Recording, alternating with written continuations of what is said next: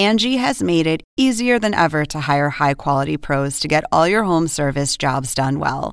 Just bring them your project online or with the Angie app, answer a few questions, and Angie will connect you with local pros who match your specific needs. Or book a service instantly at an upfront price. So join the millions of homeowners who use Angie to care for their homes and get your next home service job done well. Download the free Angie mobile app today or visit Angie.com. That's A N G I.com. Imágenes caóticas que no solo fueron humanamente dolorosas, sino que se cree pueden haber dañado seriamente el poder disuasivo de Estados Unidos. Afghanistan. They're gut wrenching, particularly for our veterans. Como principal potencia global. En el 2021, China pasó a ser el gran desafío para Washington. Saludos, les habla José Levi en el resumen anual del podcast de CNN. Desafíos globales. La retirada de las tropas estadounidenses de Afganistán llevó a una situación extrema a millones de personas que, sin esperarlo, se encontraron de pronto bajo el régimen islamista del movimiento talibán. I, I don't understand the why now of it, and that's the thing that I think makes me even angrier. Muchos estaban tan aterrorizados que intentaron hasta colgarse de los aviones que despegaban del aeropuerto de Kabul. Aunque algo así pudiera costarles la vida. Una concentración humana extrema que fue aprovechada por terroristas para llevar a cabo un atentado suicida espeluznante del que se responsabilizó el grupo terrorista ISIS. Sí, de nuevo ISIS, concretamente ISIS-K.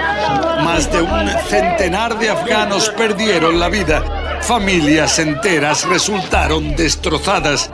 También fallecieron 13 soldados estadounidenses. Ahora se intentan encontrar fórmulas que permitan una ayuda humanitaria a gran escala que impida una catástrofe humanitaria de proporciones bíblicas. Ayudar aunque el sancionado movimiento talibán sea el que esté con el poder.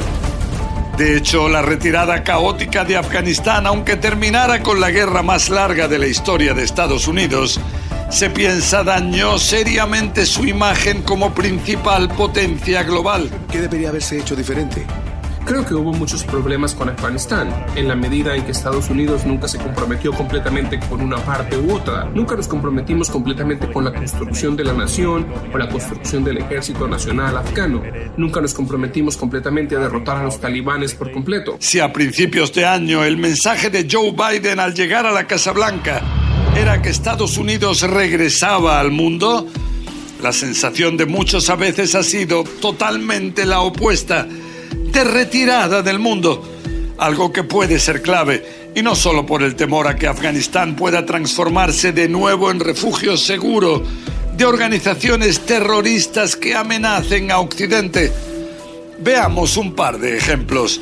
El Medio Oriente se enfrenta a un peligro de guerra por el desarrollo del programa nuclear de Irán, después de que hace tres años Donald Trump decidiera unilateralmente retirar a Estados Unidos del acuerdo anterior que impedía que esta República Islámica avanzara hacia una bomba atómica. Today I will take the first action under this new executive order by sanctioning the Iranian Ministry of Defense and Armed Forces Logistics. Ahora se intenta regresar a ese acuerdo en negociaciones que se realizan en Viena, pero que dan la impresión de ser enormemente complejas cuando el poder disuasivo de Estados Unidos pareciera disminuir.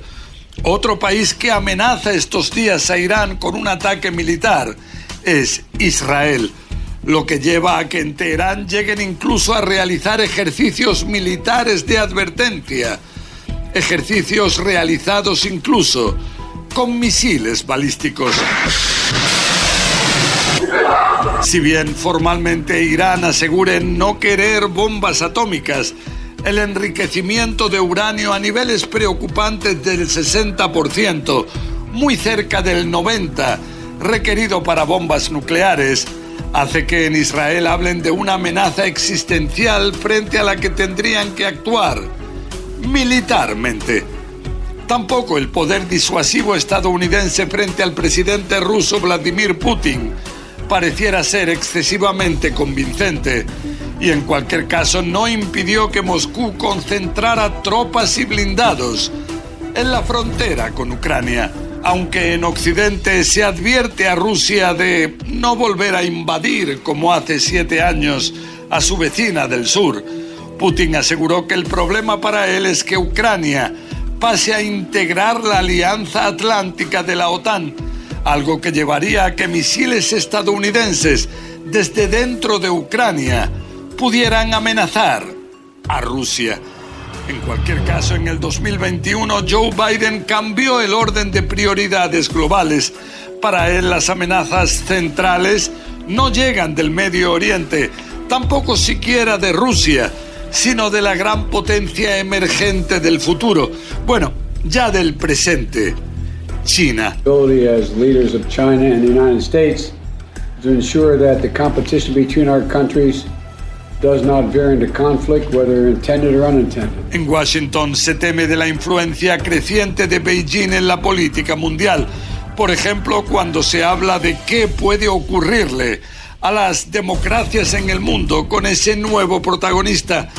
Además, se teme de lo que puede ocurrir a los derechos humanos en lugares como Xinjiang, en el lado noroeste de China, con la minoría musulmana de los uigures, o en Taiwán, donde la presión militar del régimen de Beijing tan solo pareciera aumentar. Bueno, así es como ha ido cambiando el mundo este año. ¿Es un lugar más seguro?